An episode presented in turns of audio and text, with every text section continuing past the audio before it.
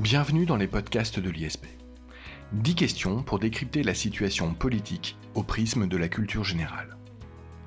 L'élection présidentielle et les élections législatives qui viennent de se tenir ont accouché d'une situation politique quasi inédite sous la Ve République. Le président réélu en mai ne dispose pas de la majorité absolue à l'Assemblée nationale en juin. Seul François Mitterrand en 1988 avait subi la même déconvenue, mais dans un contexte politique et institutionnel bien différent de celui d'aujourd'hui. Surtout, l'entrée de 91 députés issus de l'extrême droite, dont 89 du Rassemblement national, scelle un basculement historique de notre histoire parlementaire, que le scrutin majoritaire à deux tours avait jusqu'ici préservé d'une telle percée. Le Rassemblement national constitue désormais un groupe politique plus important que celui des républicains. Ces bouleversements ne constituent pour ainsi dire que la partie émergée de l'iceberg. En effet, ils sont nés des choix électoraux exprimés par ceux de nos concitoyens qui se sont déplacés lors des élections législatives. Or, au second tour du scrutin législatif, près de 54% se sont abstenus. Ce n'est pas le moindre des séismes, y compris dans un paysage politique désormais habitué à la désolante litanie des chiffres de l'abstention. Plus largement, la séquence électorale qui s'achève a inquiété nombre de commentateurs. Outre l'abstention, l'absence de débat d'idées, les invectives et autres appels tonitruants à faire barrage ont été remarqués avec regret. Alors que ce moment central de la vie politique française condense les nombreux défis auxquels nous avons à faire face, comme le changement climatique, la crise sanitaire, la guerre en Ukraine, l'accroissement des inégalités, la transition de notre modèle énergétique. Elle montre donc aussi notre incapacité collective à organiser des discussions autour de ces sujets pourtant cruciaux. Il ne s'agit pas dans ce podcast de se livrer à un quelconque commentaire politique. Pas davantage, il ne s'agit d'explorer les enjeux politiques au prisme du droit public et de l'histoire constitutionnelle. Ce que nous vous proposons aujourd'hui avec David Braque, magistrat, professeur au sein de la prépa ISP, c'est de s'interroger sur les ressorts de la situation politique actuelle du point de vue de la culture générale et de ses inspirations, la sociologie, la science politique et la philosophie. David Braque, bonjour. Bonjour Jacob Bérémy. Merci de nous proposer ce décryptage de la situation politique au prisme de la culture générale. Je le répète, euh, David Braque, nous n'allons absolument exprimer aucune opinion politique dans ce podcast. Ça n'est ni son objet, ni le lieu pour ce faire. Ces podcasts, ce podcast, pardon, se veut être un décryptage de la situation politique actuelle au prisme de la culture générale, au travers donc d'éléments d'analyse de culture générale.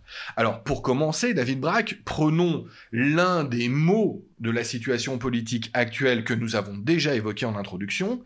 David Braque, comment expliquer l'abstention au prisme de la culture générale?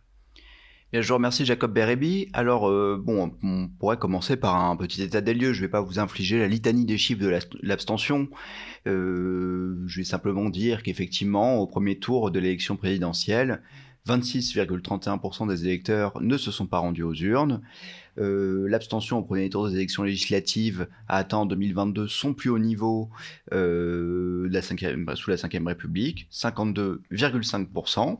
Et donc, bon, Chacun le sait, euh, l'abstention connaît une dynamique à la hausse, quels que soient les scrutins, euh, depuis euh, plusieurs années. Alors, quels sont les facteurs conjoncturels? Alors, effectivement, il faut distinguer et procéder avec méthode. On va, on va envisager plusieurs types de, facteurs, mais mais tout d'abord, il faut, il faut prêter attention à, cette idée que euh, parmi les déterminants d'abstention, il y en a qui sont liés, euh, bah, comme vous l'avez dit, à, la conjoncture, à un facteur d'ordre politique.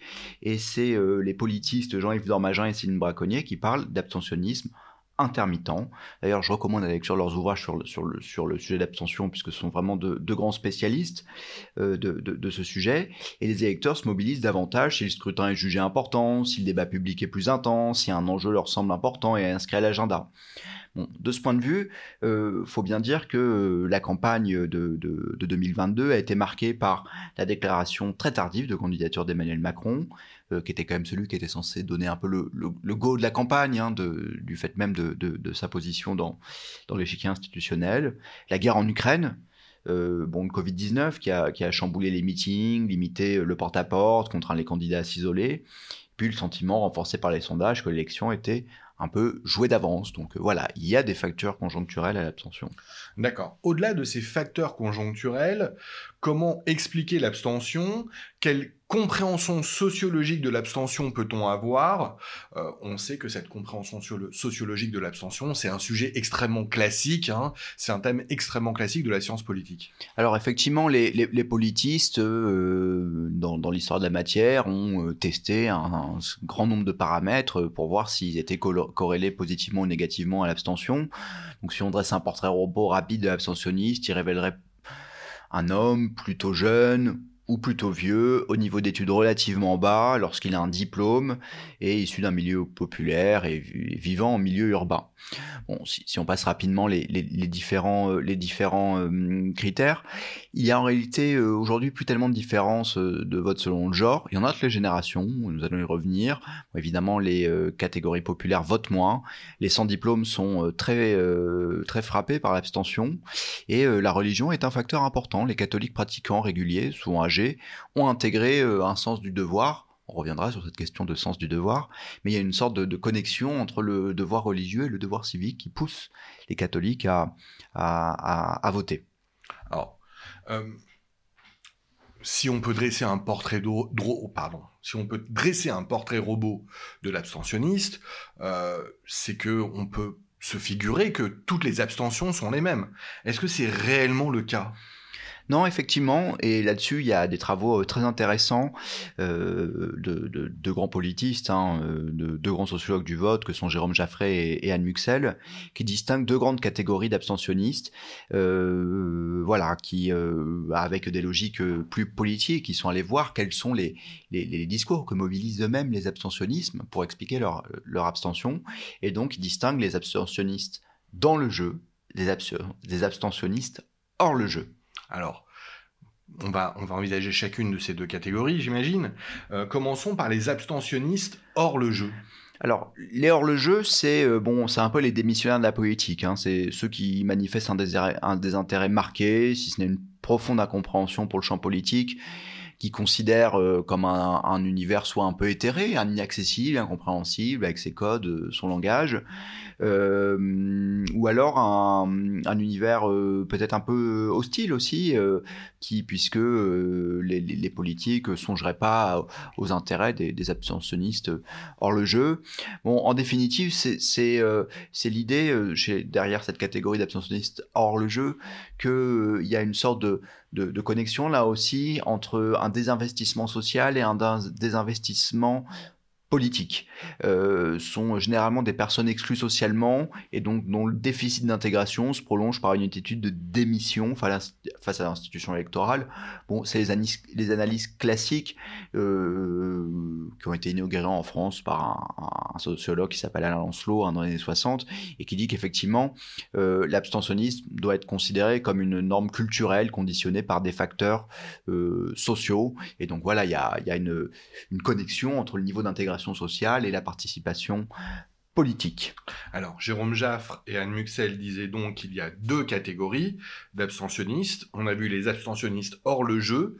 Quels sont les abstentionnistes dans le jeu? Alors, les abstentionnistes dans le jeu, c'est une catégorie d'abstentionnistes qui, eux, pour le coup, on, pourrait considérer comme intégrés politiquement, enfin, qui sont capables de mobiliser euh, euh, disons, le langage, la culture, euh, les codes propres à l'univers politique, qui investissent un discours, euh, pour le coup, de nature politique, qui, qui, qui s'intéresse à, à, la chose politique, mais plutôt, plutôt, pardon, plutôt pour la dénoncer.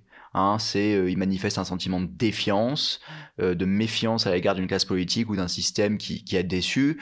Bon, c'est un peu l'idée, euh, une sorte de tous pourris élaboré, quoi. C'est des gens qui considéraient que le système est par nature corrompu, corrupteur ou protégerait les intérêts d'une classe. Donc voilà, c'est des gens qui, ont un intérêt à la chose, pour la chose politique, qui, se vivent comme des, acteurs politiques, mais qui refusent la participation électorale. Alors c'est une façon donc d'identifier l'abstentionniste en fonction de deux catégories, mais d'un point de vue individuel. Ça répond à la question pourquoi un citoyen se déplace ou non à l'urne? N'y a-t-il pas des causes plus profondes à l'abstentionnisme que ce que l'on vient de voir? Eh bien, euh, si, tout à fait. Il y avait, j'ai, lu une, note euh, intéressante hein, de, Brice Teinturier sur, sur le site viepublic.fr. Euh, donc, j'en profite pour faire un peu la pub du site viepublic.fr, puisque il y a beaucoup de ressources très intéressantes. C'est une nécessité, hein. c'est une lecture nécessaire. Absolument. Et donc, il nous dit que le rapport des Français à la politique s'est considérablement dégradé au cours des, des 30 dernières années, hein, parce que, en fait, il y a eu, euh, comment dire, une forme euh, d'impuissance publique. Le thème de l'impuissance publique s'est imposé dans le débat public. Euh, voilà, avec le, des niveaux de chômage structurel extrêmement hauts depuis les années 80, une image du personnel politique qui s'est qui, dégradée avec les affaires, hein, qui, qui, qui elles aussi sont sont imposées comme une thématique du débat public notamment depuis euh, euh, l'ère euh, François Mitterrand. voilà, a aussi l'idée que, les brouillages, les, repères politiques se sont brouillés, le clivage gauche-droite. Et donc voilà, derrière, c'est des raisons assez profondes de la crise démocratique. C'est que les gens ont le sentiment que le vote ne peut plus changer leur vie, que le, politique, à qui on considère souvent comme étant celui qui peut, ne peut plus dans un contexte de mondialisation, de dégradation de, l'image des, gouvernants. Voilà, donc euh, il y, a, cette idée que à quoi bon? Alors, euh, je reviens à, celle qui était mon idée, c'est-à-dire à la, notion d'individu. L'une des causes que l'on considère être fondamentale euh, dans cette montée de l'abstentionnisme, c'est la montée de l'individualisme. Est-ce vrai, tout simplement oui, tout à fait. Alors bon, l'individualisme, c'est toujours une notion un peu compliquée parce que elle veut à la fois euh, tout et rien dire, mais sans doute que euh, y a une évolution du sens du vote, que euh, avec au 19e et au début du 20e siècle, voilà, il, pouvait y avoir une idéologie, enfin notamment depuis que le, vote est universel depuis 1848 et notamment sous la Troisième République, il y avait cette image de, de, de la République et du civisme plus que comme un, conçu plus comme un devoir, euh, comme un droit. Et donc euh, le, le, le, le, vote faisait partie des obligations civiques et il n'y avait pas vraiment de, de, de raison de, de, de, s'en abstraire.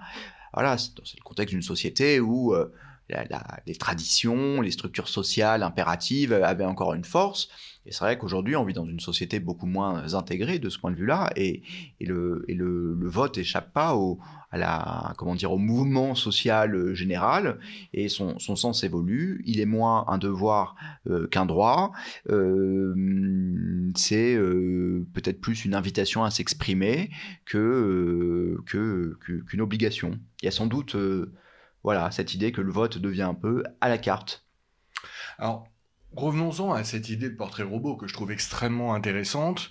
Euh, vous avez évoqué l'idée que dans ce portrait robot, le jeune euh, ne vote pas. Euh, il semble, hein, le constat est avancé par beaucoup, que la jeunesse a effectivement divorcé avec le vote.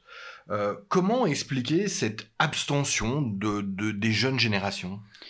Alors, c'est vrai que les, commentateurs ont, relevé, bon là, aussi, je je vais pas vous, infliger les, chiffres que de toute façon on retient pas, mais, c'est vrai que les commentateurs ont largement relevé les taux importants d'abstention chez les jeunes aux deux scrutins que nous venons de vivre le présidentiel et législative. Et donc l'abstention des jeunes, bon, D'abord, il faut, euh, il faut, euh, il faut, il faut, euh, comment dire, revenir à, à, cette période particulière de, de la vie qu'est la jeunesse et en matière de, de, de, participation politique des jeunes, il y a, il faut se référer aux travaux d'une politiste qui a beaucoup travaillé sur la question, qui s'appelle Anne Muxel. Et ce qu'elle nous dit, c'est que la jeunesse vit une période de moratoire politique. Euh, c'est dans un ouvrage qui s'appelle L'expérience politique des jeunes. Et il y a toujours une période d'inertie entre le moment où les jeunes euh, acquièrent le droit de vote et le moment où ils se mettent à vraiment participer. parce que la jeunesse est, euh, voilà, est prise dans dans d'autres urgences de stabilisation personnelle, économique, qu'elle est prise dans d'autres inquiétudes, qu'elle n'est pas encore tout à fait intégrée en réalité socialement. On retrouve un peu cette idée de connexion entre l'intégration sociale et la participation politique et que les jeunes, souvent, ont une part d'abstention dans la vingtaine et se mettent à voter de façon plus régulière en grandissant quand ils passent les, caps de l'installation, bon voilà, à peu près au niveau de, de la trentaine.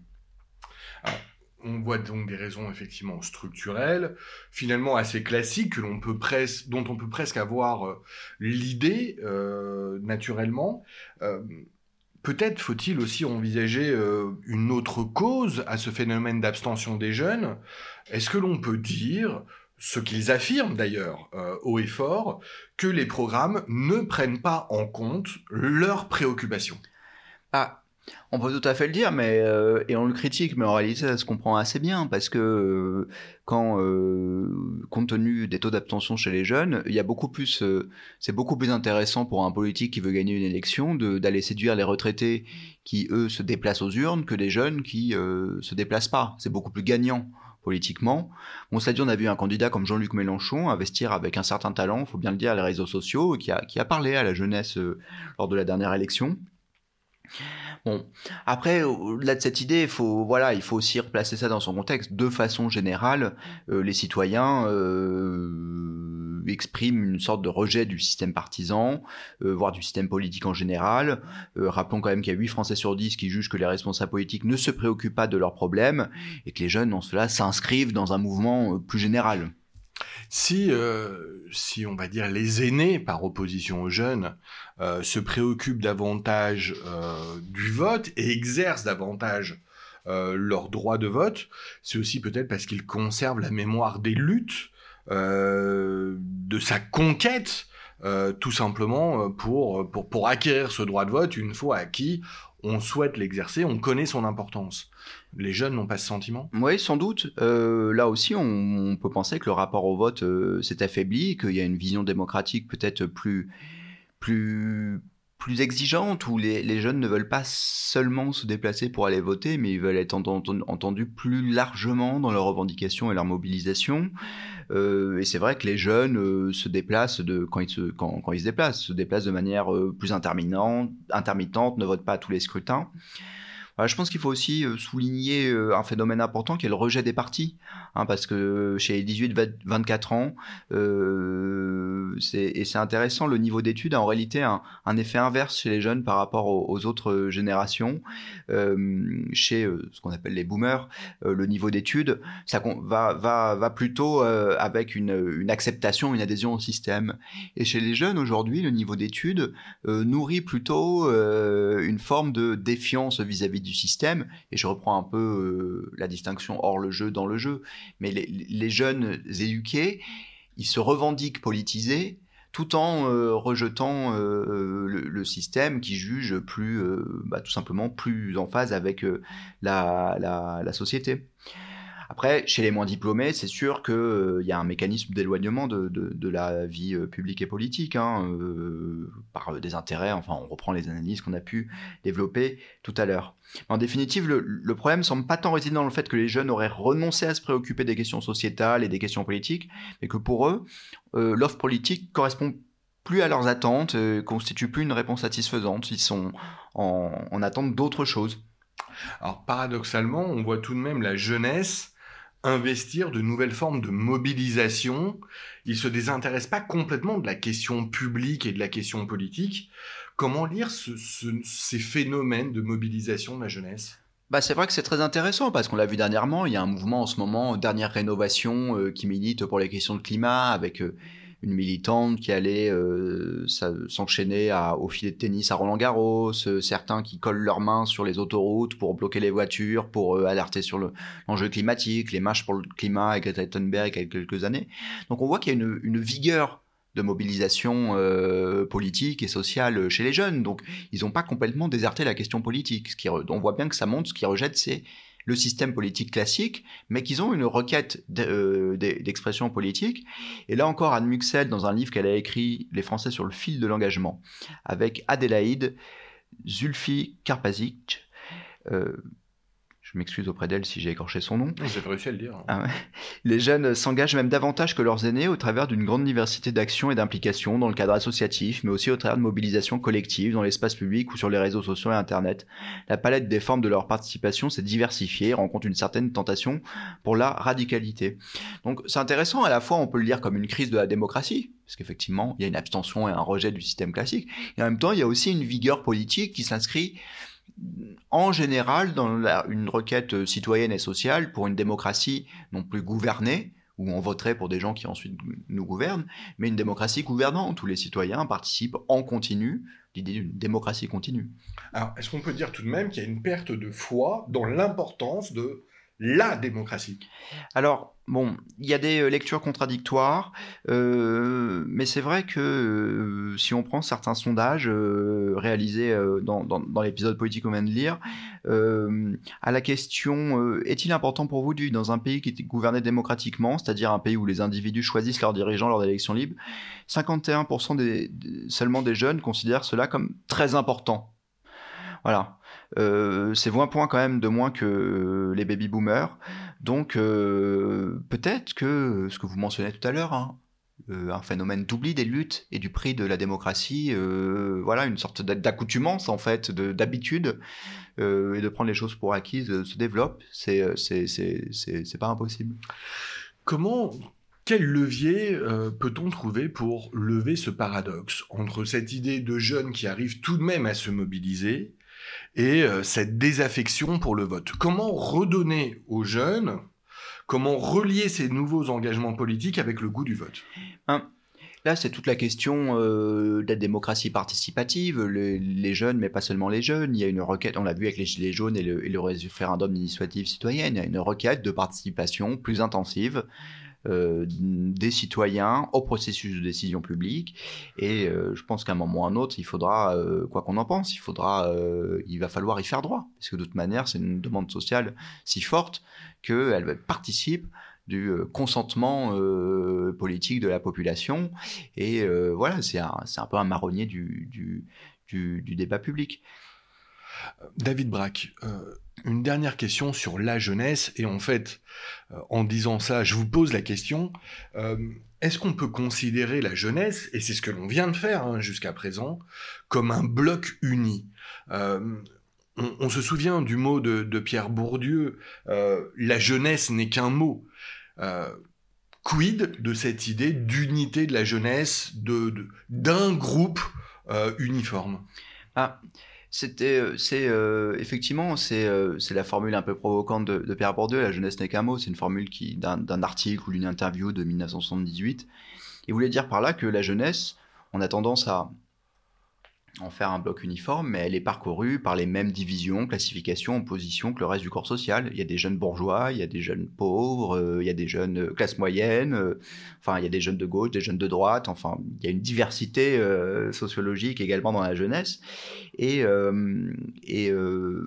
voilà, et donc on, il faut se garder de considérer la jeunesse comme un bloc homogène, et on l'a vu au premier tour de la présidentielle voilà, c'est Jean-Luc Mélenchon qui a quand même plutôt raflé la mise auprès des 18-24 euh, ans, 31% des votants de cette classe d'âge. Euh, c'est le premier choix avant Marine Le Pen, 26%, Emmanuel Macron, 20%. Emmanuel Macron, il attire plutôt les diplômés du supérieur, quel que soit leur niveau. Et euh, Mélenchon, c'est intéressant, il a, il, a, il, a, il a attiré à la fois des jeunes euh, enfin de, euh, des banlieues populaires, et il attire aussi énormément la jeunesse euh, très diplômée, bon alors plus souvent un peu littéraire, mais il y a une diversité de, diversité de profils dans la jeunesse. Il ne faut pas l'oublier. Et, et, si les candidats sont amenés à réfléchir sur la question de la jeunesse, il ne faut pas oublier cette formule de Pierre Bourdieu, la, la jeunesse, effectivement qu'un mot, c'est une précaution méthodologique importante.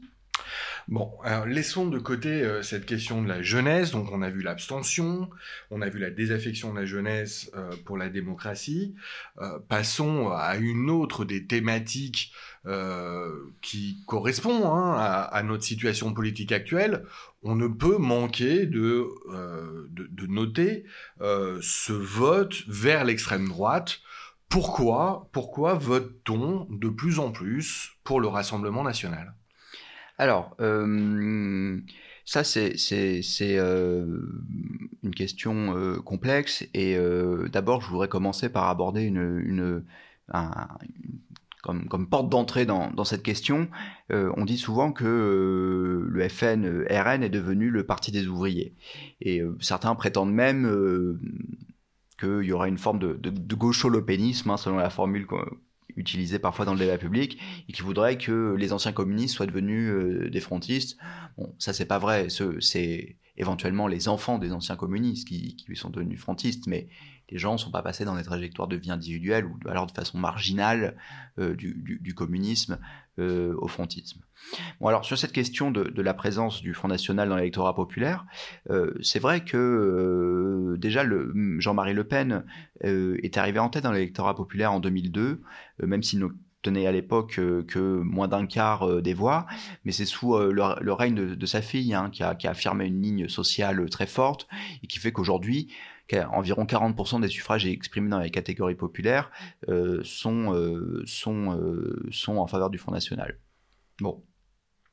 Ceci étant dit, là aussi, il faut, avoir une précaution de méthode importante, c'est qu'il faut tenir compte du taux très élevé d'abstention. En réalité, dans les classes, au sein des classes populaires, le premier parti, c'est très largement l'abstention. Donc il est faux de dire que les classes populaires seraient devenues très majoritairement frontistes. C'est parmi les classes populaires qui se déplacent aux urnes, effectivement, le premier parti est le Front National.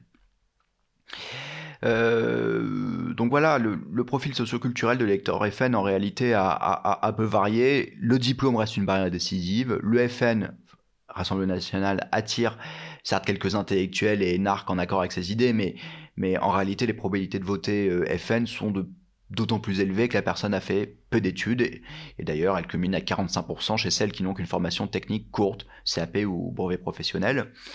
Et euh, quant à l'âge, euh, l'impact dépend du contexte électoral. En 2012, Marine Le Pen avait fait son meilleur score chez les moins de 25 ans, les plus critiques envers les partis de gouvernement. Mais en 2002, dans un scrutin dominé par l'enjeu sécuritaire, ce sont plutôt les quinquas qui avaient voté pour, euh, pour son père. Est-ce à dire que le Rassemblement, le national, le Front national avant le Rassemblement, euh, constitue bel et bien euh, le, tribun de la plèbe?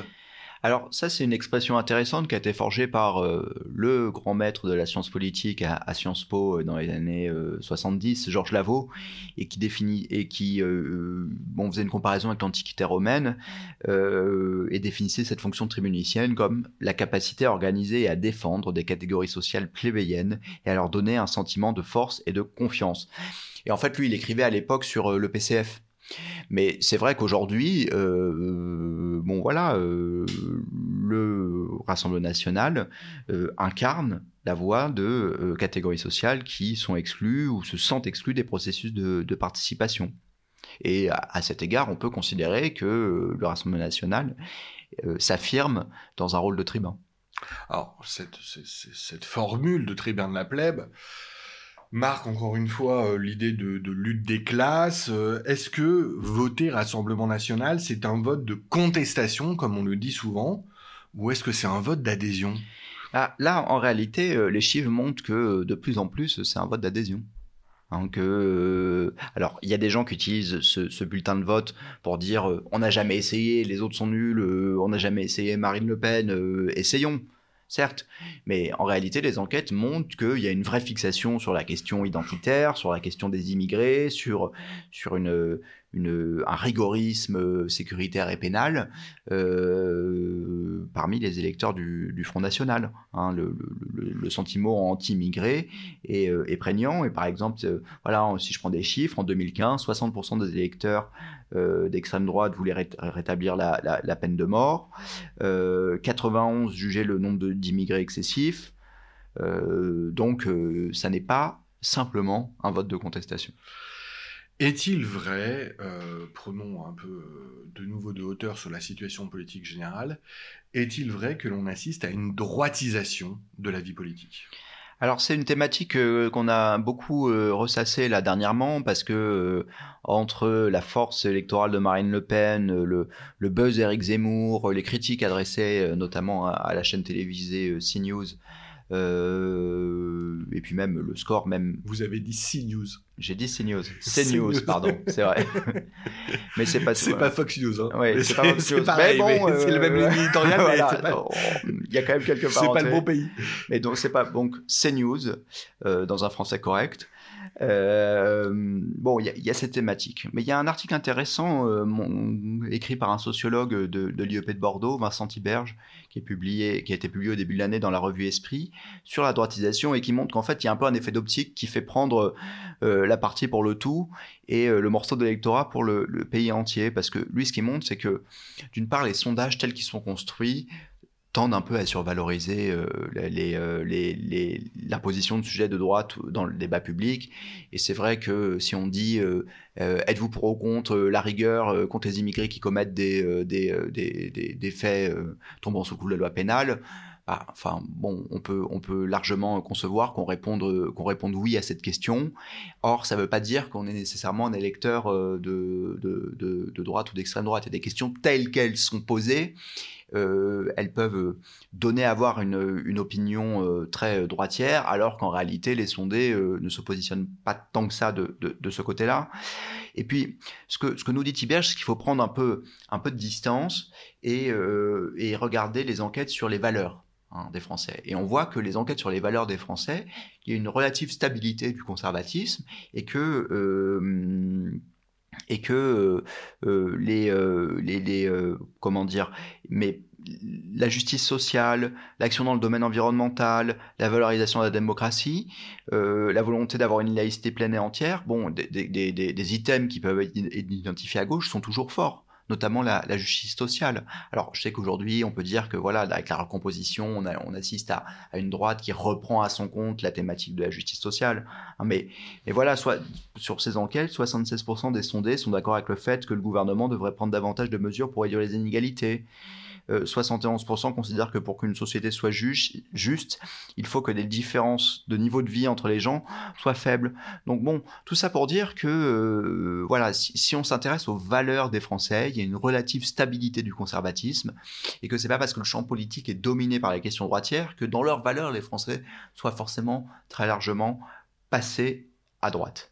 En, vous écoutant, j'apprends quelque chose, que je suis surpris hein, euh, de, des exemples que vous avez donnés, des résultats des sondages, parce que concrètement, euh, l'idée de droitisation, euh, elle se retranscrit dans les votes.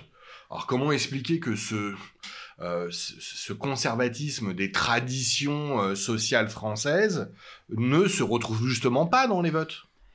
Eh bien, euh, parce que, euh, alors c'est ce que dit euh, Vincent Tiberge, mais ce qui, nous explique, c'est que il y, a un problème dans, le champ politique. Il y a une crise de confiance générale à l'égard du politique, bon, qui touche toutes les familles politiques, mais qui en touche aujourd'hui une particulièrement, c'est la gauche. La gauche a un problème d'incarnation. Et on l'a bien vu, de toute façon, elle était quand même absolument dominante euh, dans les, enfin, elle avait le Sénat, les collectivités, l'Assemblée nationale, la présidence de la République en 2012.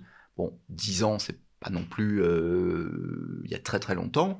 Aujourd'hui, elle est quand même réduite à la portion congrue et en dépit de euh, comment dire de, de, de, de la place qu'occupe la NUPES, en réalité, comparé à l'histoire parlementaire française, le nombre de députés de, de, toute la gauche, ça représente euh, pas même 25% des députés à l'Assemblée nationale. Bon, alors. Ah, vous, me donnez, vous, me donnez, raison, David Braque.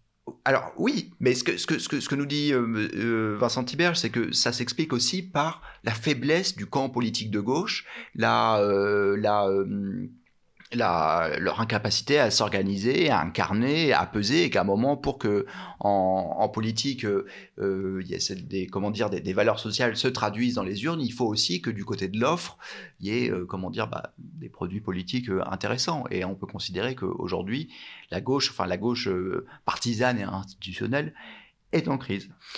David Braque, avançons, si vous voulez bien, euh, dans, ce décryptage de la situation politique actuelle. J'aimerais qu'on en vienne à une question qui euh, m'interpelle beaucoup, euh, presque m'agace. En tout cas, un thème qui me semble totalement insaisissable, c'est le thème du vote utile comme si on exigeait de, de l'électeur qu'il soit, qu'il soit un stratège, que son vote doit s'opérer de manière utile, que la vocation du vote individuel du citoyen soit l'utilité et uniquement l'utilité. Euh, on a vu cette polarisation, cette double polarisation euh, se créer autour de cette notion, à gauche entre l'extrême gauche et le centre, à droite entre l'extrême droite et le centre. Euh, historiquement, le vote se concevait moins comme un outil stratégique et rationnel. Or, aujourd'hui, cette notion de vote utile, on l'a retrouvée dans tout le débat, euh, à la fois au moment de l'élection présidentielle et de manière encore plus flagrante au moment des élections législatives. Alors, commençons simplement, mais qu'est-ce que l'on appelle le vote utile? Quelle est cette doctrine du vote utile?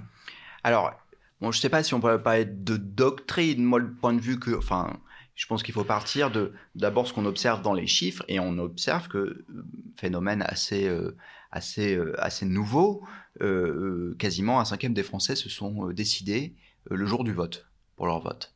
Donc, et on a vu qu'au dernier moment, les votes se sont agrégés dans chaque disons, famille ou camp politique, autour du candidat qui semblait avoir le plus de chances de l'emporter ou de faire un bon score. Donc c'est ça là qu'on a désigné vote stratège ou, vote utile. Et bon, alors pour des commentateurs, cette fluidité, c'est aussi un signe de liberté. L'électeur discipliné d'hier a fait place, selon eux, à un électeur euh, libre, euh, éclairé, rationnel. Alors, auparavant, enfin, vous parlez de l'électeur euh, d'hier, l'image d'épinal de l'électeur des Trente Glorieuses était marquée d'une était remarqué par sa stabilité, et par des catégories, on va dire, sociales, votant à euh, soit à droite, euh, on pense à la bourgeoisie, soit à gauche et l'extrême gauche, on pense à l'ouvrier. Euh, le professeur de littérature de, se devait d'être socialiste. Qu'est-ce qu'il reste de cela? Alors, c'est vrai qu'avant, les lecteurs étaient fidèles, étaient disciplinés. Euh, et la période des Trente Glorieuses, c'était, euh, bon, dans toute la démocratie occidentale, euh, une période de grande stabilité des appartenances politiques. Et comme vous l'avez dit, il y avait une forme de, de, connexion assez pure et parfaite entre le positionnement social et le, et le positionnement politique. Et c'est là que sont nés les, grands, les premiers grands travaux de la sociologie, la sociologie, la sociologie pardon, électorale, ceux de Paul Lazarsfeld et de son équipe à l'Université de Columbia, qui nous disait qu'il recherchait les tendances lourdes comme le statut social, la religion, le lieu de résidence, et disait une personne pense politiquement comme elle est socialement. C'est euh, voilà dans euh, The People's Choice. Et ben ce que ce qu'il nous disait, c'est qu'il y avait cet état de, de, de, stabilité euh, qui ce qu'on appelait la raison du votant en fait. Ça, on, on respectait une logique. Oui. D'accord. Comment les choses ont-elles évolué? Comment l'électeur s'est-il libéré de cette identification presque mécanique à un vote déterminé, à un parti? Eh ben, euh, tout simplement par le recul de l'importance de la classe sociale dans la représentation de la société. Voilà, il y a euh, les évolutions sociales, il y a eu la fin du monde ouvrier, euh, la précarisation, l'ubérisation, et c'est vrai qu'aujourd'hui la société se représente beaucoup moins en termes de, classe sociale, enfin pas au point de ce qui pouvait exister dans les années 30, 40, 50, 60. On avait vraiment d'un côté la bourgeoisie possédante des usines, de l'autre côté euh, les ouvriers qui vont à l'usine. Euh, il n'y avait pas encore euh, vraiment de, de, classe moyenne qui n'a émergé dans les années 60. Enfin, il y avait une, une, représentation sociale qui était simple, qui, qui, roulait bien comme ça. Et cette représentation de la société a, a, a, volé en éclat, tout simplement. C'est le jeu de l'égalité qui ferait reculer le vote de classe Alors, il y a euh, bah, sans doute euh, le jeu de l'égalité, mais euh, voilà, le fait qu'on n'est plus dans une société industrielle, que maintenant on est dans une société de services et qui a produit de nouvelles précarités. Et maintenant, une partie des classes populaires sont, bon, sont la formule consacrée ubérisée. Il y en a qui sont, qui, qui, constituent les rangs de, du, du, du, du, petit salariat tertiaire, qui sont beaucoup moins structurés dans les syndicats, qui a apporté la bonne parole politique il y a beaucoup moins d'usines. Enfin, il y a tous ces facteurs-là qui font que la représentation traditionnelle a, volé en éclats. Puis par ailleurs aussi, il y a, peut-être les progrès d'une formule, enfin d'une forme de l'électeur rationnel. Aujourd'hui, bah, on est plus informé, plus éclairé, plus libre que, que, jadis. Et euh, c'est, euh, il y a le progrès, et ça rejoint la thématique de l'individualisation que vous, vous notiez tout à l'heure, mais c'est l'idée d'une citoyenneté contractuelle, selon l'expression de Pascal Perrineau, qui est en train de s'inventer, notamment chez les jeunes, où il y a une forme de dis d'importance par rapport au vote, peu de loyauté politique, le sentiment d'une liberté vis-à-vis des appartenances, qui fait qu'on vote, on va pas voter, un jour on vote pour un tel, un jour on vote pour un tel, et il y a plus ce sentiment d'appartenance à une famille politique, quoi, d'appartenance partisane. Alors, euh, avançons toujours, il y a un autre thème euh, que j'aimerais que nous abordions, et il s'agit de, de cette tripartition euh, tout à fait nouvelle de la vie politique. Alors, quelques rappels. au premier tour de l'élection présidentielle de 2012, les candidats des deux grands partis de gouvernement de l'époque, le PS et l'UMP, avaient obtenu 56% des suffrages exprimés. En 2017, il n'obtenait plus, l'UMP a été remplacé par les Républicains, euh, je crois, hein, à ce moment-là, euh, il n'obtenait plus que 26%, dont 6% pour le Parti Socialiste, qui subissait euh, alors un véritable effondrement, tandis qu'effectivement la partie de droite reculait lui aussi de manière significative. En 2022, le total est tombé à 6% le total de ces deux partis. Euh, au point que c'est, on peut parler des deux anciens partis de gouvernement. En tout cas, c'est véritablement ce que l'on se disait à, la suite de l'élection présidentielle. C'est peut-être un tout petit peu différent euh, maintenant après les élections législatives, quoique. En tout cas, entre 2012 et 2022, on peut donc constater que le système des forces politiques a connu une transformation euh, considérable, complète, au bénéfice de l'extrême gauche, du centre et de l'extrême droite. Euh, on est loin donc de, l'opposition traditionnelle et on constate effectivement cette tripartition. Euh, comment expliquez-vous, David Bragg, cette mutation euh, de la situation politique, de cette répartition politique? Alors, ce sujet-là, il me semble qu'il est extrêmement important parce que euh, il embrasse euh, les questions de compréhension de la dynamique et l'évolution de, la société française, mais pas, pas seulement elle, aussi des sociétés occidentales depuis, euh, depuis 30 ou 40 ans.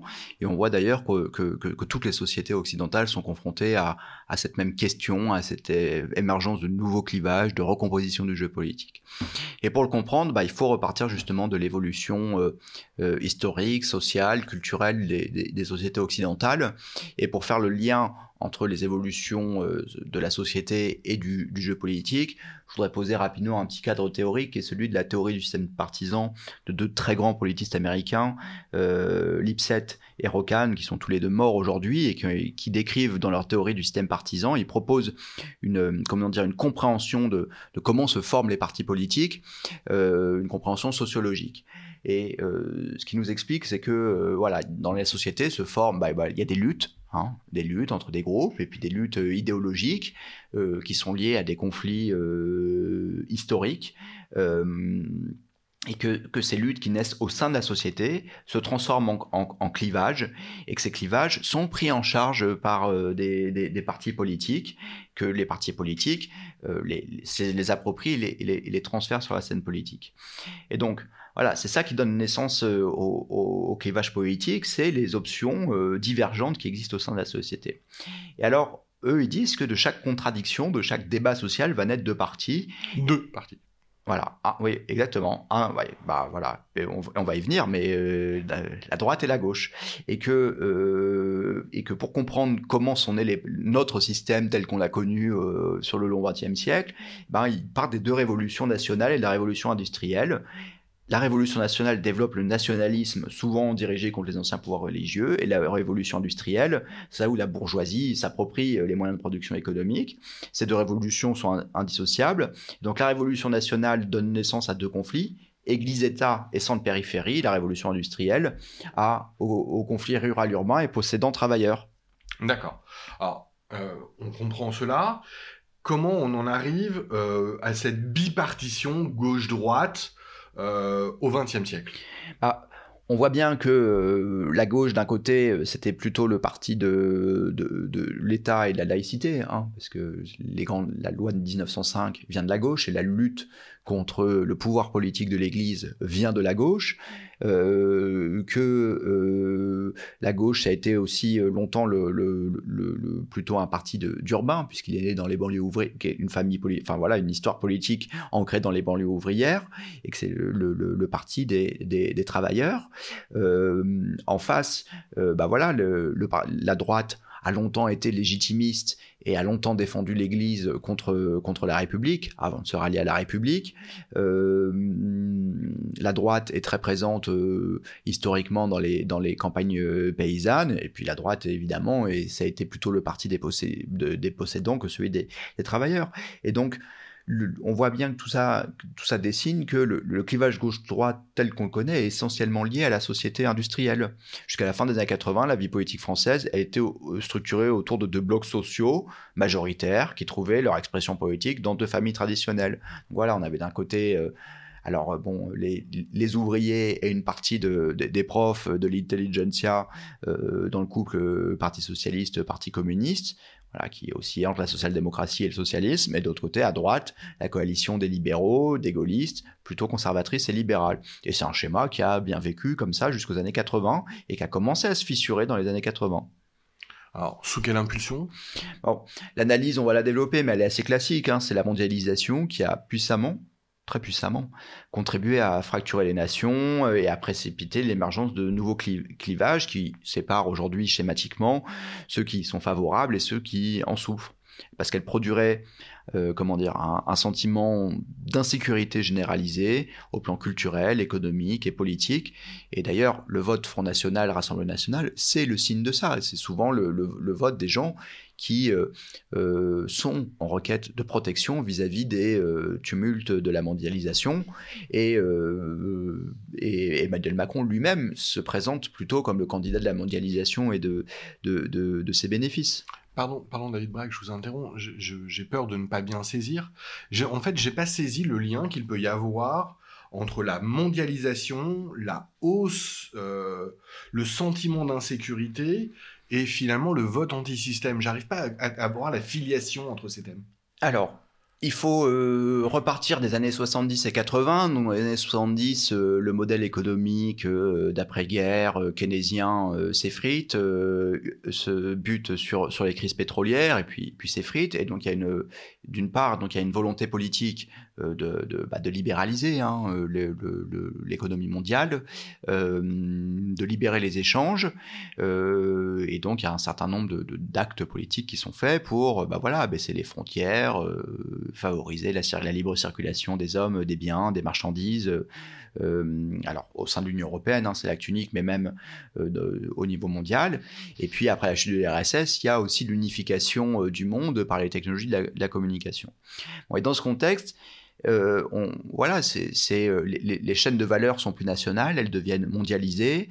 Euh, on a des centres urbains occidentaux qui concentrent la recherche et développement, les activités de direction, tout ce qui peut être l'économie de, de la connaissance et qui mobilise les classes éduquées et diplômées, et les industries bah, euh, dans un contexte de libéralisation, sont délocalisés vers les pays à bas coût de production. Et ça, ça fragilise des pans entiers des populations occidentales euh, qui, euh, bah, qui se retrouvent au chômage et qui, elles, ne s'intègrent pas au, flux, flux d'échanges mondialisés.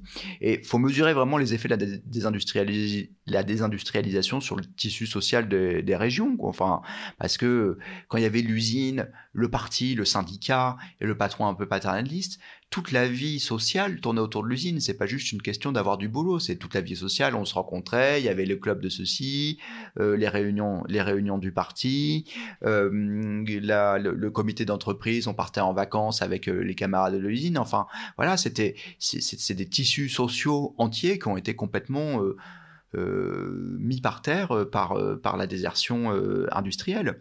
Et alors l'État a bien essayé de, maintenir à flot ces régions, mais après la crise de 2008 et la crise des finances publiques, il, y arrive de, moins en moins. Donc la mondialisation a concentré dans les pays occidentaux les richesses dans les centres urbains et les anciennes zones industrielles et, rurales sont exposées à la concurrence internationale ça, renvoie à l'idée que la mondialisation a, essentiellement euh, une dimension économique, mais euh, ça renvoie aussi à l'idée que la mondialisation a également un aspect politique.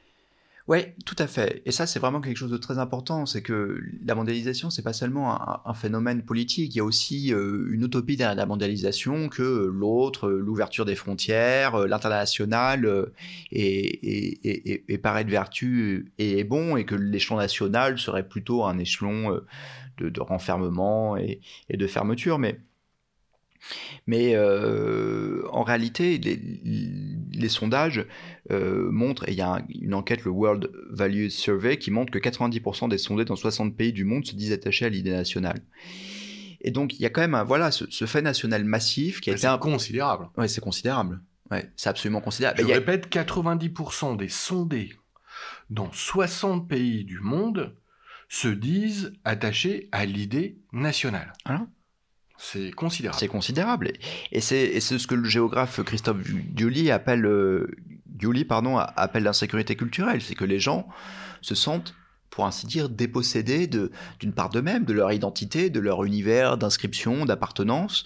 Alors il y en a qui manifestent ça dans un vote euh, d'extrême droite parce qu'ils mettent derrière l'idée nationale des choses assez identitaires, mais, mais dans, la mondialisation, il y a, y, a, y a ça, il y a cette mise en insécurité culturelle, enfin c'est comme ça que c'est ressenti d'une partie des populations qui ont l'impression que leur cadre de vie, que leur, ne, leur appartient plus, que, que, que, que la continuité euh, historique dans laquelle ils s'inscrivent est euh, mise à mal à la fois par euh, l'immigration et par le fait que euh, bah voilà, le, code des élites est de plus en plus internationalisé et eux se sentent un peu insécurisés. Concrètement, pardon, pardon David Braque, concrètement, quel est le rôle de la mondialisation et des effets de la mondialisation sur un plan bon, socio-économique et sur un plan politique? Bah alors, voilà, pour revenir à la question politique, c'est que ces dynamiques ont conduit à une fracturation des deux blocs traditionnels de la vie politique entre les groupes favorables à des degrés divers à la poursuite de l'intégration européenne et dans la mondialisation, et euh, donc bon, euh, favorables à des politiques d'adaptation, et les groupes hostiles à l'un ou à l'autre de ces changements. Alors c'est vrai qu'on a d'un côté un peu le, camp libéral qui nous dit que la mondialisation c'est positif, qu'il faut dépasser l'État-nation et que de la mondialisation il faut s'y adapter et, on va en retirer de la valeur, euh, de la valeur économique, mais aussi de, de, de, l'ouverture à l'autre. Et en face on a on a des camps politiques qui, euh, bah, en fait, sont pour une forme de, retour à, l'échelon national, parce que c'est l'échelon national qui doit euh, euh, nous protéger, c'est l'échelon de la démocratie. Là, on peut aussi penser à la thématique de la dépossession démocratique, par exemple, par les institutions internationales et, par, et par l'Europe. C'est quelque chose qui est très présent dans, dans, la rhétorique du, du, du Front National. Et le réflexe est protectionniste. Et le réflexe est tout à fait protectionniste. Et on l'a vu avec Trump. Enfin, Trump, c'était euh, c'était cette idée du euh, take back control. Hein, c'est, euh, il parlait à la Rust Belt, aux anciennes, aux anciens ouvriers désindustrialisés du Sud américain, qui mais sont à la fois dépossédés économiquement par la crise économique de, leur région, et en même temps qui culturellement se sentent menacés par euh, les valeurs, alors que eux disent droit de l'homiste, euh, international, d'ouverture à l'autre, et qui seraient corruptrices de, des vraies valeurs de l'Amérique. Mais c'est un, un, réflexe qu'on retrouve dans, dans toutes les sociétés occidentales. Et rapporté à la, à la situation euh, française, à la situation politique en France et à la situation électorale? Ah, On l'a bien vu avec le parcours du... C'était topique le parcours du, du PS entre 2012 et 2017 on a vu littéralement le PS exploser entre sa frange libérale, partisan de l'adaptation à la mondialisation, euh, à l'intégration européenne, bon, enfin le camp et qui a d'ailleurs très largement rejoint à la fois les élus et le socle électoral euh, Emmanuel Macron.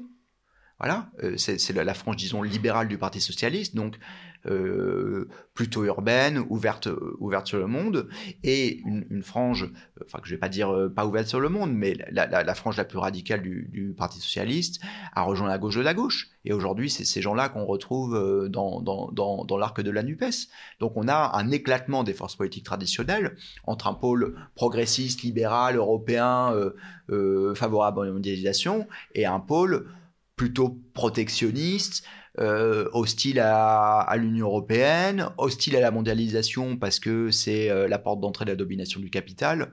Donc euh, voilà, c'est quelque chose qu'on a très bien vu à gauche et on le voit aujourd'hui aussi aujourd'hui à droite.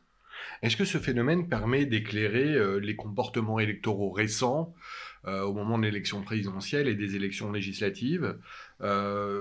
Les classes populaires euh, exposées à la mondialisation semblent avoir rejoint euh, les rangs de l'abstention ou encore euh, les rangs du vote populiste, tandis que, eh bien, on observe que les classes dites urbaines, diplômées, celles qui retirent un certain profit de l'ouverture internationale de la France, eux, se sont dirigés vers les partis plus libéraux et notamment vers le centre. Tout à fait. Là, on retrouve l'idée que je développais au début en mobilisant l'Ipset Rocan. On a la correspondance entre l'évolution euh, de, la société, de ses luttes, de ses clivages, et comment est-ce qu'on se retrouve. Ces, clivages se retrouvent dans, la sphère politique.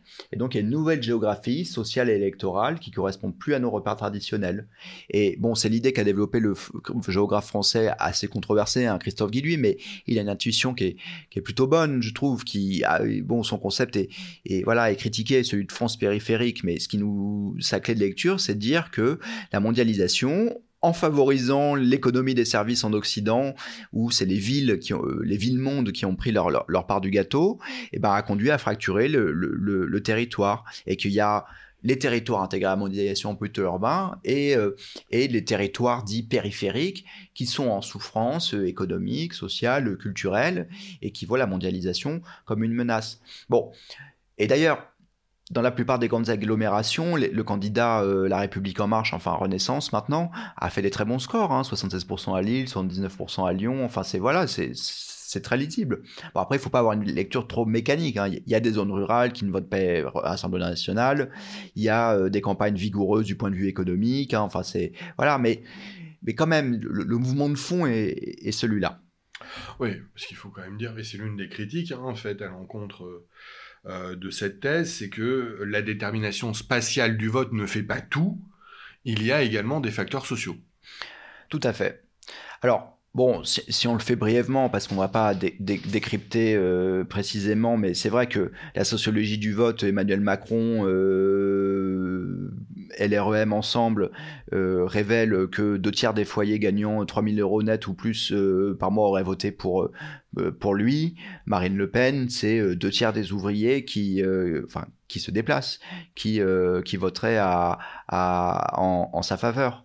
Et donc, donc voilà. Le, Il n'y a donc pas que le facteur géographique, il y a évidemment le, le on va dire le le, niveau social euh, et euh, effectivement la, de nouveau cette idée de classe fondée là sur la richesse euh, que l'on retrouve pour eh bien justifier le vote.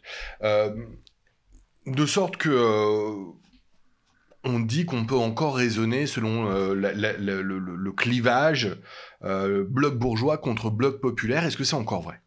Alors, Bon, faut faire attention parce que voilà, c'est un peu l'idée qu'on avait en filigrane, mais là encore, c'est toujours, il faut faire preuve de méthode quand, on parle de ces sujets-là. Hein. C'est un peu supposer que euh, les, électeurs ne votent qu'en fonction de leur intérêt de classe et que ce sont des blocs homogènes en termes de sociologie comme en termes de préférences politiques.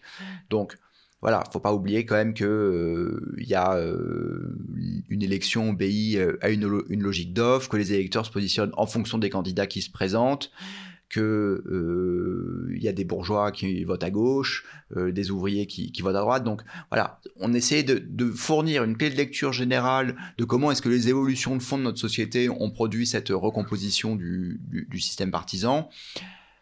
Tout ça pour dire aux candidats, attention à pas avoir des, lectures euh, très mécaniques et très monolithiques. Hein. Il faut garder de, de la souplesse. C'est une clé de lecture, ça n'est ça n'épuise pas la totalité du. D'autant plus qu'encore une fois, on retombe sur cette, euh, cette modernité de la situation politique, enfin cette nouveauté de la situation politique, c'est-à-dire la tripartition.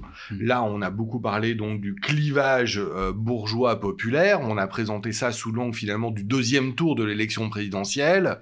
Euh, d'un côté le centre, de l'autre l'extrême droite. Euh, il reste évidemment à envisager la question euh, de, euh, de, de, Jean-Luc Mélenchon, LFI, NUPES. Comment expliquer finalement la sociologie du vote LFI Alors, ah, parce la France insoumise. Il y a plusieurs logiques qui se télescopent. D'une part, la France insoumise permet aussi de comprendre ce, ce, nouveau clivage, parce que le, la France insoumise et plus largement la NUPES aujourd'hui se positionne quand même, clairement sur un discours anti-européen, de régulation forte de la, de, de, la mondialisation, de réinstauration de, du cadre de l'État-nation comme, comme euh, si vous voulez, bah, en fait, l'écluse de la mondialisation hein, pour, euh, pour protéger, pour protéger les classes populaires. Enfin, je veux que Mélenchon parle de planification écologique, enfin, c'était le premier, voilà, de, de, il est pour une régulation forte, d'une part, donc il s'inscrit dans cette grille de lecture, et puis, voilà, tout, tout, ce, tout, ce, tout ce télescope. Il y a la survivance d'un clivage droite-gauche et la sociologie du vote filles montre euh, une coalition électorale interclassiste euh, où à la fois euh, il y a euh, des, des, des, des, quartiers de la gauche urbaine très diplômés, notamment dans les métropoles universitaires, et, et puis dans des quartiers populaires. Euh, par exemple, on sait qu'il a fait des, très bons scores en, banlieue pendant, pendant les élections. Bon, très bien. Merci, euh, merci pour ce panorama directement lié euh, à la situation politique actuelle, directement lié aux dernières élections. J'aimerais que pour les deux dernières questions, David Braque, on prenne un petit peu de hauteur. Euh, il y a deux thématiques qui sont à la fois d'une parfaite actualité et pourtant qui nous renvoient à des, euh, débats classiques euh, que j'aimerais aborder avec vous. J'aimerais qu'on parle de la crise des partis politiques et après que nous parlions du thème encore plus haut, plus large, de la crise de la démocratie. Commençons par la crise des partis politiques. La victoire d'Emmanuel Macron en 2017, la crise des Gilets jaunes, la multiplication des primaires ces dernières années, euh, semble attester d'un état de crise euh, des partis politiques. Qu'en est-il? Ah, C'est vrai que les partis cristallisent un peu les, reproches adressés à la, démocratie représentative. Euh, y compris les plus contradictoires en apparence, voilà, népotisme, querelle intestine, opportunisme, obsession du pouvoir bon, on les taxe de, se couper des, vrais gens. Et euh, il faut rappeler que, mais c'est ce que je rappelais tout à l'heure, que, les partis sont apparus sous leur forme moderne dans la seconde moitié du 19e siècle et euh, ils étaient là pour, en quelque sorte, canaliser la demande sociale, former la demande sociale et la traduire en, comment dire, en, programme euh, politique. Donc, en quelque sorte, voilà, ils avaient ce, rôle de, structurer, hiérarchiser les demandes de, la société. Bon, alors, Déjà, aujourd'hui, on peut noter que les partis, euh, premier élément de crise, euh, ils se sont euh, coupés du monde social et de leurs attentes. Ils ont peut-être pas su saisir les transformations du monde que nous évoquions tout à l'heure. Le diagnostic a, été fait, et on l'entend régulièrement dans la bouche des, ténors des partis traditionnels. Hein. Mais voilà, ces grosses machines, elles ont du mal à changer et à s'adapter à la nouvelle donne du jeu politique. Par ailleurs, il y a un autre élément euh, que, je voulais souligner, c'est qu'on assiste sans doute à, une nouvelle mutation avec euh, les moyens de la communication, avec euh, bon, ce que Régis Debray appelle la vidéosphère, on est quand même continuellement sur les réseaux sociaux, sur, euh, sur euh, les, vidéos, euh, dans l'ère de la communication. Et du coup, ce qui, est, ce qui est valorisé de plus en plus, c'est pas tant les collectifs partisans que l'affirmation d'une personnalité qui, qui concentre sur elle des, comment dire, des des, qualités euh, notables qui lui permettent de distinguer dans l'opinion dans une ère de la communication. Et c'est intéressant parce qu'en fait, ça serait un peu le retour en fait des notables en, politique. On reviendrait en quelque sorte un peu comme au 19e siècle où il n'y avait pas les grosses structures partisanes qui prédominaient la, vie politique, mais où c'était des, grands bourgeois ou des, notables ou des aristos qui, parce qu'ils avaient les moyens de le faire, s'investissaient dans la vie politique. Ce que vous voulez dire, c'est que finalement, les partis politiques euh, collent à la personne euh, qui euh, en ont la maîtrise et que le parti politique ne vit pas en, ne vit pas sans ces personnes. Il y a tout de même un bémol peut-être à apporter. il semble qu'aux élections intermédiaires, les partis politiques retrouvent une certaine vigueur, non?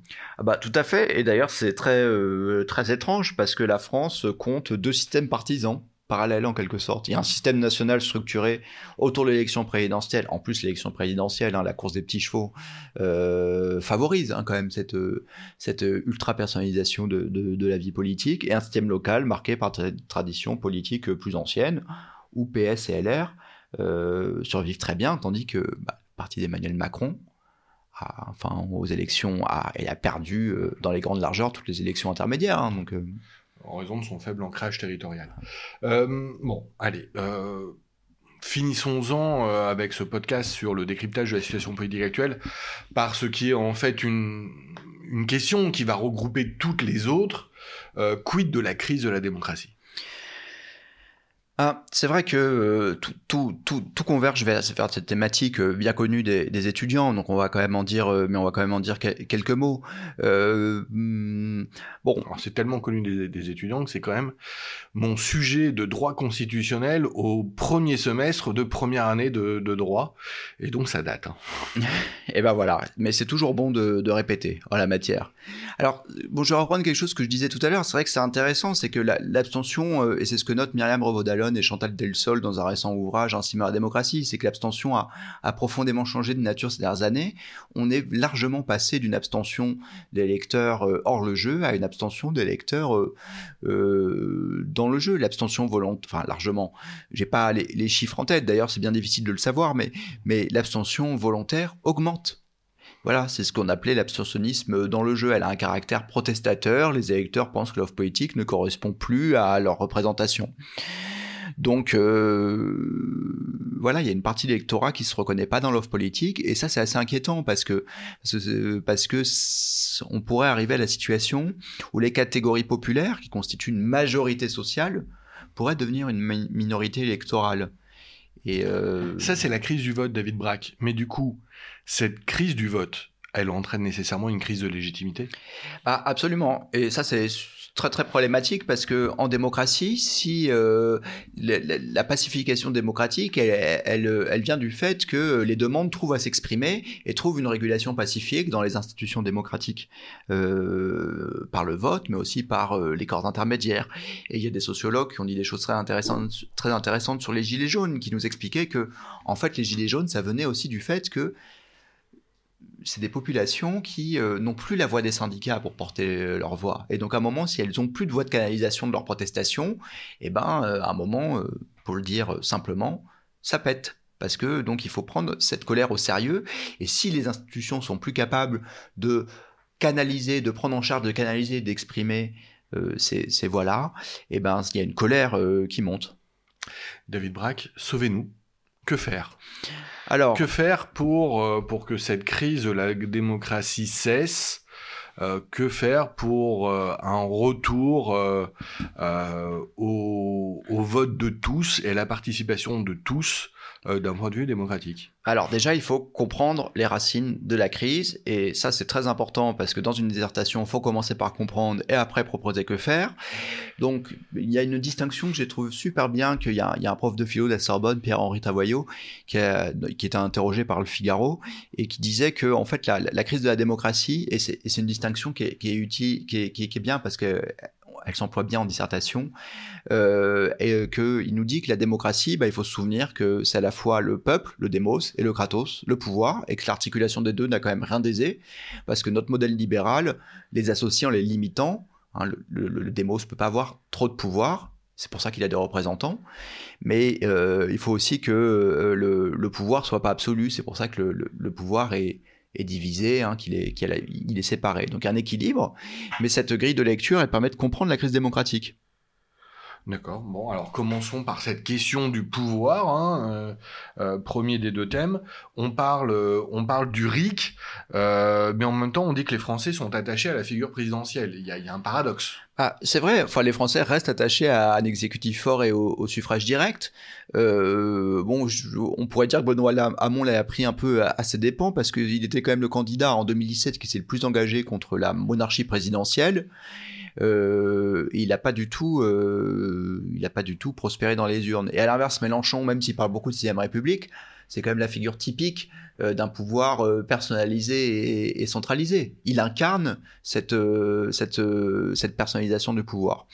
Et en fait, je pense que moi, je suis convaincu qu'une des raisons profondes de la crise de la démocratie, on dit toujours que c'est qu'il n'y a pas assez de démocratie, mais c'est que ça vient pas, ça vient pas tant de la question de la représentation que la crise, effectivement, du pouvoir, du Kratos. Les gens ont intégré la vieille promesse des Lumières que l'humanité allait prendre en main son destin et que la politique, dans le grand geste révolutionnaire jacobin, allait tout pouvoir allait pouvoir changer la vie, changer le monde. On a la politique est, est habitée par cette idée un peu euh, révolutionnaire. Mais en réalité, ça se passe pas comme ça. Euh, voilà, les gens sentent que la puissance publique, bah, tout simplement, euh, elle est entravée, elle peut pas tout, euh, et comme le disait Jospin, l'État ne, peut pas tout. Et c'est voilà, il y a, y a, ce problème, cette attente que les politiques changent la vie. Et, et qu'en fait, en réalité, c'est toujours décevant parce que la politique ne peut pas tout. Et donc, c'est l'espérance dans la providence déçue. Oui, je crois qu'il y, a très largement de, de, cette dimension-là. Alors ça, c'était donc pour le pouvoir, le Kratos. Euh, quid du démos? Alors, on, l'a déjà dit, mais effectivement, j'ai utilisé l'expression de Georges Burdeau tout à l'heure euh, euh, du passage d'une démocratie gouvernée à une démocratie gouvernante. Il y a les travaux de Pierre Rosanvallon sur la contre-démocratie. il y a, son nom m'échappe, mais un grand professeur de droit public, Monsieur Rousseau, qui parle de démocratie continue. bon, voilà, il y a une exigence d'approfondissement du paradigme démocratique et qui peut peut-être d'ailleurs s'analyser comme un signe de la vitalité démocratique. C'est que les gens veulent plus participer, veulent qu'on les écoute plus. C'est ce, que je, ce que je disais avec le RIC, en fait, le référendum tout à fait, Tout à fait. Donc voilà, donc euh, peut-être un usage plus intensif du référendum avec toutes les questions que ça la soulève, euh, la proportionnelle. Euh, pour et d'ailleurs Emmanuel Macron dans sa réforme institutionnelle voulait introduire une part de proportionnelle. Donc c'est incontestablement des pistes à explorer. D'accord. Donc les pistes à explorer, c'est faire confiance au peuple pour se gouverner lui-même. C'est de l'optimisme euh, politique. Euh, de bonne loi tout à fait louable. et de bonne loi pour un 2B en dissertation. Très bien, très bien. C'est très, c'est noté et, vos conseils seront, euh, je l'espère, observés. David Braque, merci, merci pour cet éclairage politique de la situation actuelle. Encore une fois, il ne s'agissait pas de faire de la politique, mais de comprendre la politique. Et nous vous en remercions. Merci David Bach. À bientôt. Merci Jacob Berebi.